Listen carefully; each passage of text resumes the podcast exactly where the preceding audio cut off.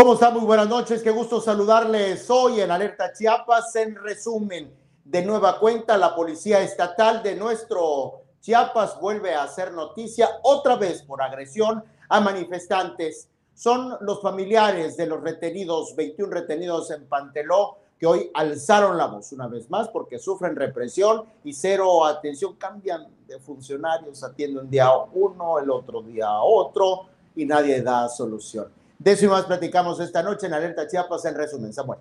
Eric Ordóñez, ¿cómo estás? Muy buenas noches. A la ciudadanía que en estos momentos se conecta a la plataforma de Alerta Chiapas, quédense con nosotros. Por supuesto que vamos a hablar del tema de Panteló, todavía sigue dando de qué hablar, pero también, Eric, yo creo que va a ser necesario que, rompiendo un poquito el esquema del guion, hablemos de la rumorología, estos pseudoperiodistas que ayer se lanzaron con todo, a darle, o más bien a cantarle las golondrinas, a varios funcionarios del gabinete del gobierno del estado. Y mira que hasta ahorita absolutamente no se anuncia ni un solo cambio. ¿Hasta cuándo se tiene que revelar una noticia? Pues evidentemente hasta el momento en que se da el hecho. La teoría de la rumorología, Samuel, establece que dentro de un grupo u organización se puede el jefe soltar a lo mejor el sablón, no estoy diciendo nada, pero pues algo se ha de haber medido, ¿no? Digo, al final de cuentas el interés de hacer que corriera como reguero de pólvora, muchas hipótesis, creo que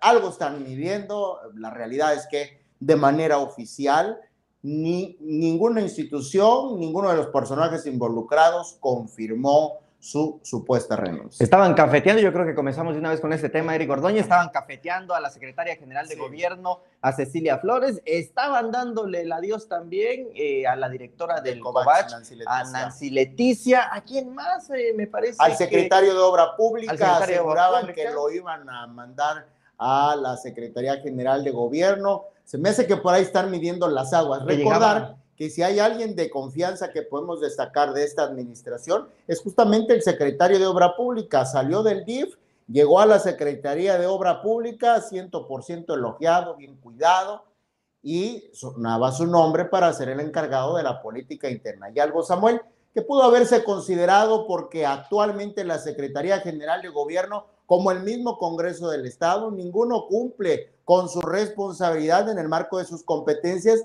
de garantizar gobernabilidad en Chiapas. Bueno, yo creo que la secretaria Cecilia, si es que sigue en el cargo, pues seguramente va a estar encomendándose hoy en la corona de San Judas Tadeo. Acuérdate que es el de, de las causas el de las causas difíciles y vaya que la tiene bastante difícil. Pero también estaban cafeteando por ahí Adriana Grajales, a la que funge y finge como secretaria de bienestar. La verdad es que no sabemos ni siquiera qué hace, esta dependencia. Yo creo que únicamente, más o menos, únicamente pues únicamente comprar láminas a empresas familiares, familiares ahí en su chiapa. O sino que nos desmienta la misma Lo importante de todo eso, bueno, y también le estaban prendiendo su velita ahí a Claudia Vaca para que se fuera a la Secretaría de Obra Pública. Yo, la verdad, no, no vislumbro una Secretaría de Obra Pública con un personaje lleno de soberbia como Claudia Vaca. Bueno, pero es que tiene, tiene lo necesario. Soberbia también le sobra a la Secretaria General de Gobierno. Y bueno, iría a la par. al secretario de Obra Pública, que no atiende la cuestión eh, de las demandas de colonos de la Jamaipac, por ejemplo, en la Romeo Rincón también hay quienes, digo, hay pseudo líderes, pero hay también quienes aseguran que están siendo afectados por las obras. Creo que la soberbia le caracteriza también el secretario de Movilidad y Transportes. Ah, bueno, entonces sí, una palomita para que ocupe el cargo. Sí, yo creo que sí, yo creo que sí. Lo que sí es muy cierto, eh, y eh, cabe decírselo también a la ciudadanía, que es muy necesario, sería muy necesario en todo caso no hacer caso a noticias hasta que no estén verificadas. Fíjate, en nuestras mismas clases de periodismo nos lo decían, si tu, mamá, si tu mamá te dice que te quiere, verifícalo. Verifícalo. Hay que verificar Verifícalo, la mamá me quieres. Bueno, oigan, eh, justamente sobre los temas de gobernabilidad, Samuel, eh, creo que es muy importante lo que, lo que sucedió hoy aquí en Tuxtla Gutiérrez. Son de nueva cuenta los familiares de los 21 eh, retenidos, desaparecidos, secuestrados. Todavía no sabemos ni cómo los quiere denominar la misma autoridad del municipio de Pantelón.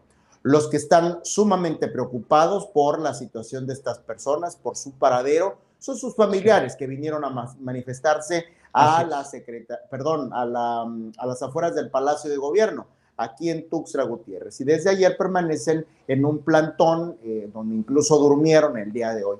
¿Y qué crees? Como ya se les va haciendo costumbre, otra vez la Secretaría de Seguridad Pública y Protección Ciudadana, sus elementos actuaron en contra de los familiares que se encontraban manifestándose, lo que generó, por supuesto, disgusto. Pero aquí viene también que ya hay un nuevo personaje que desde ayer eh, tú mismo lo reportabas, que está identificado como el abogado, el representante jurídico de los familiares de los 21 retenidos de Panteló. Y él declara justamente arremetiendo contra la Secretaría General de Gobierno porque o les ponen uno o les ponen otro, pero no les dan lo que necesitan. Y creo que en el tema de Panteló y particularmente en los retenidos, no hay razones dadas de manera oficial, Samuel. Nadie sabe o nadie dice absolutamente nada.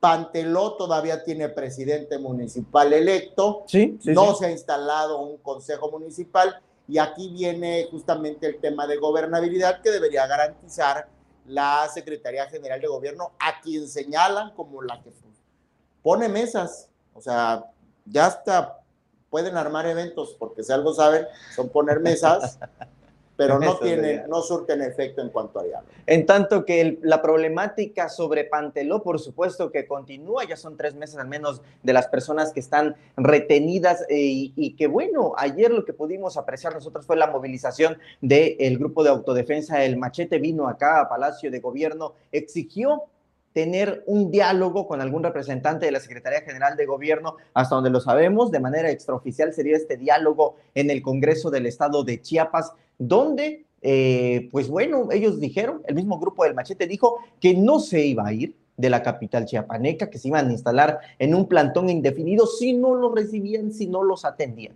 ¿Qué fue lo que tuvimos ayer? Que evidentemente el machete dejó la capital de Chiapas. No sabemos cuáles fueron los acuerdos a los cuales llegaron. Sin embargo, lo que tuvimos en este día fue esta agresión de parte de policías a las familias de los 21. No fue la última agresión y mucho menos el, el único desplante que recibieron los familiares de los 21 retenidos, desaparecidos, extraídos, secuestrados del municipio de Panteló. Fíjate, y ahora que hablábamos de las características peculiares, al menos para ocupar puestos públicos en el Estado y refiriéndonos específicamente a la Secretaría General de Gobierno, creo que es necesario tener una actitud déspota, prepotente, desinteresada y, con las finas y claras intenciones, Samuel, de intentar callar voces. Hay funcionarios que sí te puedo dar declaración, pero deja de transmitir, deja de grabar, espérame tantito, u otros que dicen, no me compete, a nadie le compete el tema de Panteló, tampoco al Congreso del Estado, y en un momento se lo diré, pero esas actitudes em, de cero empatía con la ciudadanía, de cero diplomacia, Samuel, creo que ha sido muy característica de la Secretaría General de Gobierno y de sus representantes. Así es, evidentemente. Fíjate, Eric Ordóñez, que también en el mismo Congreso del Estado, pues prácticamente hay una declaración ahí que da el presidente del PRI, que bueno, por supuesto que es diputado Rubén Suárez, en el que asegura que Raquel Trujillo no ha presentado su licencia, ¿no? Oye, justamente sobre esto, eh, eh, uno de los integrantes del Congreso del Estado, Rubén Suárez, del Partido Revolucionario Institucional PRI, fue cuestionado por compañeros de prensa eh, sobre la situación de Pantelón ¿no? y en el área de su competencia. Me asombra la respuesta de Rubén Suárez, que es, no, pues no es un tema nuestro. Puedo entender que el tema de la seguridad pública no sea un asunto propio del Congreso del Estado pero sí es el ente que debe establecer los mecanismos que correspondan en el marco de sus facultades legislativas eh, para sumar a la gobernabilidad del estado de Chiapas.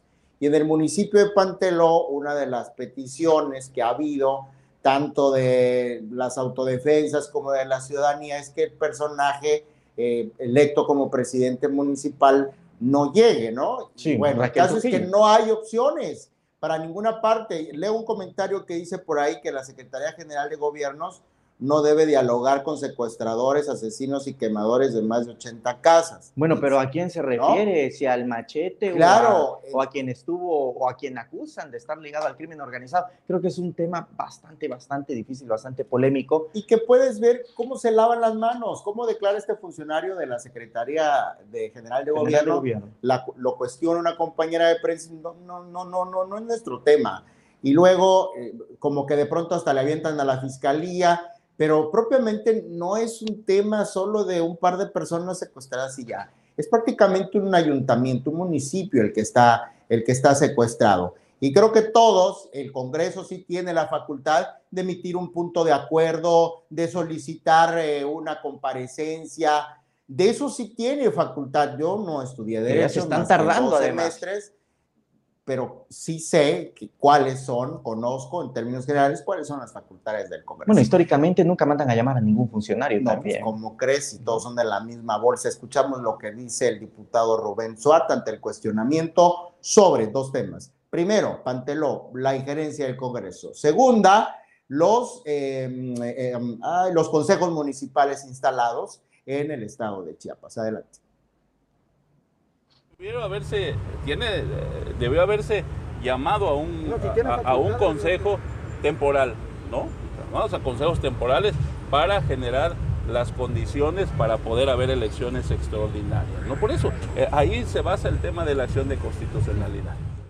No hubo un, un, un ejercicio como tal de un llamado a todas las fuerzas en los distintos municipios, a todos los actores, o sea, crear un consejo no se hace en una mesa. Yo creo que debieron generarse las condiciones necesarias para poder darse un consejo. Prueba de ello, bueno, es que hoy, lejos de traer esperanza o traer paz social, esos consejos, vean cómo está la situación.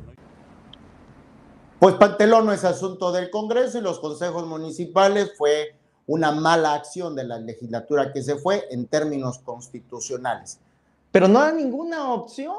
O sea, vamos, lo que está diciendo el diputado Rubén Suárez, básicamente dándole por su lado a quienes están manifestando en estos momentos, y hablo específicamente por los consejos municipales, es básicamente, es que fue la legislatura pasada la que debió haber hecho mejor consejos municipales eh, provisionales y no permanentes para ya después dar pie a una elección, pero ya están ellos, como dices tú, Eric Ortóñez. y ahora da la posibilidad, como el de una elección, asegura que eh, en términos constitucionales, si alguien presenta una inconformidad, da a conocer un término, eh, pues con un plazo establecido en los primeros días del mes de noviembre, puede solicitarte este tema de la eh, elección extraordinaria, ¿no? Entonces... Sí, pues, que además, que además ya lo impugnaron las personas, claro. ¿Quién tiene que tomar esta determinación, Samuel? O sea, pues, ¿quién, ¿quién hace qué? Que nos cuente. Y que además en esta legislatura, bueno, también, o sea, eh, una vez que aprobaron los consejos municipales, de inmediato, casi de inmediato también salió publicado en el periódico oficial del Estado. Cosa que no fue pasado. ¿Y quién maneja el periódico oficial del Estado? la pues, Secretaría General de Gobierno. Secretaría General de Gobierno. Puro mira levanta Por supuesto. Puro levanta Y del otro lado se instruyen las las cosas. Pues así, así la pericuestión. ¿Qué más? Con eso tenemos, ¿no? Con eso tenemos. Hay que recordarle que seguimos en la semana en la que ya estamos a punto, a nada todavía, del Día de Muertos, Eric Gordóñez. Ayer nosotros lo referíamos. Pues creo que es muy importante ver estas imágenes de cómo se preparan ya en el municipio de Sinacantán. Este trabajo, este trabajo en el cual usted lo va a poder ver en un momento más, colgado en la plataforma de Alerta Chiapas, cómo cómo prácticamente se caen todas las flores del mundo en este municipio. Las flores que nosotros vemos en la vestimenta de las personas de Sinacantán, pues se mimetizan con el esplendor, con todas las flores que le llegan a dejar a sus muertos. Es maravilloso, en verdad se lo digo, si usted tiene la oportunidad, con sana distancia, por supuesto, de asistir a este panteón, el de Sinacantán. Mira, en una colina, hasta parece lugar como para filmar una película en una colina. Si van temprano, por supuesto, van a poder ver la neblina y en medio de esta neblina, este esplendoroso camposanto ubicado en uno de los municipios indígenas con mucho arraigo aquí en el estado de Chiapas, en Sinacantán. Es el municipio de Sinacantán y al igual que el Romerillo, otro espacio que habremos de presentarle en el municipio de San Juan Chamula, se visten así pues no dan ganas, ¿eh? aunque nos los pinten bonitos y con muchas flores, pero qué bonita luce la muerte desde esa perspectiva, eh, en memoria, ¿no? de los cielos. Pues es que en México, en Chiapas, la muerte es una celebración, Eric, Sí, claro. No, o sea. No, pues nadie quiere llegar, pero pues ya cuando te toca, mira cómo te celebran. Que celebran con, con refrescos, ¿por qué no decirlo también? Pero con toda la coca también del de que, al menos en San Juan Chamula, en el Romerillo, pues una variedad de flores y por supuesto que te ponen también ahí tus frutas de temporada, lo que le gustaba a la persona fallecida, la calabaza, los dulces típicos. En Sinacantán es muy curioso ver que independientemente de todos estos elementos, de los refrescos también, pero además todo aquello que se cultiva de la tierra y lo que normalmente se consumía, chayote, este, papa, camote, toda una variedad también de frutas que le ponen a las personas que ya no están en este plano. Dice Mariano Hernández, Eric Ordóñez se ve que es más conocimiento de los hechos, pues imagínense, les hubieran secuestrado a ustedes un integrante de su familia, ahora imaginen, ah, ya no leí más. bueno. E, es un tema bastante polémico. Esta persona, eh, Mariano Hernández, por supuesto que, bueno, seguramente debe ser algún conocido o familiar de estos 21. Sin embargo, aquí lo que nosotros le presentamos es la información que dan las dos partes. Por una parte, el machete asegura y así lo han dicho ellos, que no tienen a los 21 personas, independientemente del video que nosotros hemos enseñado, incluso como Alerta Chiapas, donde hay personas retenidas en el kiosco. Ah, ¿Quién los tiene retenidos? Por supuesto que no podemos decir tampoco que sea el machete porque no, hay ningún identificativo que, así lo sea. Ni la autoridad lo ha dicho y por lo tanto nosotros como medio pues tampoco podemos decirlo. Por otra parte también... tiempo retenidos? Tres meses. Por otra parte nadie también... ha podido decir nada. Nadie ha podido decir nada. Por otra parte también tenemos a las familiares de las 21 personas retenidas que le hemos estado dando voz de manera constante, que juran y perjuran que quien tiene retenidas a estas personas, pues son los del grupo de autodefensa, el machete. Ahí están las dos voces. No tenemos todavía, por supuesto, la de la Secretaría General de Gobierno, o al menos lo que yo pude no, pues que sacarle. Si la y nunca nos dio entrevista. Pues seguramente lo del coordinador de asesores nos dijo que no es la instancia competente para hablar de los 21 retenidos. Entonces tenemos dos versiones: la del grupo de autodefensa que dice que no los tiene, la de los 21 personas, las familiares de los 21 personas que dicen que es el machete el que lo tiene, y la decisión el criterio lo usted va a tomar. Nosotros como medio de comunicación, nuestra responsabilidad, nuestro deber es presentarle la información que se brinda desde los diferentes ángulos, la opinión, la crítica, construyalo usted. Vamos a hacer. Eso es periodismo. Así es. Dicen en las clases. Bueno, ya nos vamos. Gracias porque nos acompañó en esta emisión de Alerta Chiapas. En resumen, mire, que ya, ya huele a puente de Día de Muertos y le seguiremos presentando material al respecto. Este espacio lo produce, dirige, realiza Gustavo Caballero, Samuel Revueltas y yo. Mañana aquí los vemos. Hasta entonces. ¿Quieres enterarte antes que cualquiera de lo que está sucediendo en Chiapas? No te pierdas ninguna de nuestras transmisiones en vivo. Activa la campanita y ponte alerta.